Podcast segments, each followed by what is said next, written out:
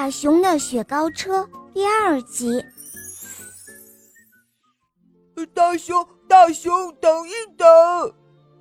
一个胖乎乎的小猪呼哧呼哧跑过来，拦住了大熊，说道：“呃呃，请问，呃，这是早餐车吗？呃呃，我还没有吃早餐呢。”大熊先是愣了一下，“哦，早餐？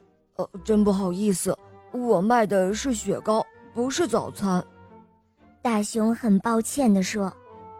看着小猪失望的表情，大熊忽然想到了一个好办法。他从小背包里取出了两片面包，中间夹了一块薄薄的雪糕。呃，这个给你吃吧。呃，这叫雪糕三明治，呃，酸奶味的，很好吃哦。大熊把自己设计的作品递给了胖乎乎的小猪，小猪半信半疑地接过来尝了尝，哇！胖小猪大叫了起来：“嗯，真的是太好吃了！”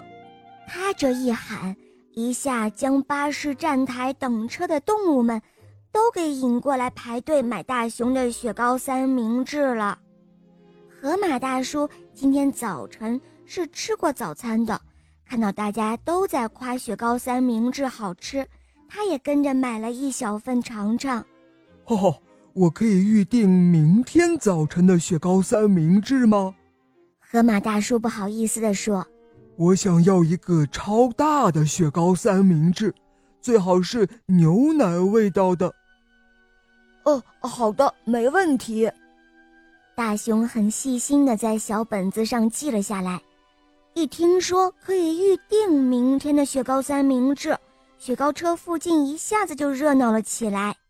我想订一个巧克力味道的，有苹果味道的吗？呃，如果没有，我想要抹茶味道的。哦，好的，好的。大熊很有耐心，一一记录下大家的要求。就这样，大熊不但很快卖光了雪糕车里所有的雪糕，还带着明天早晨的订单回到家里。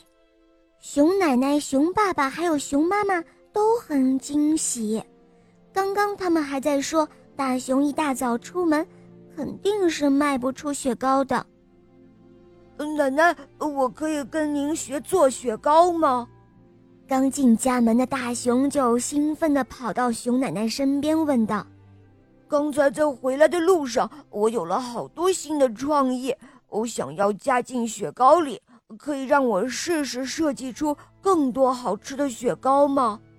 熊奶奶笑了，她高兴地抱住大熊，开心地说：“当然可以了，我的好孩子，我们家的大熊真的是长大喽。”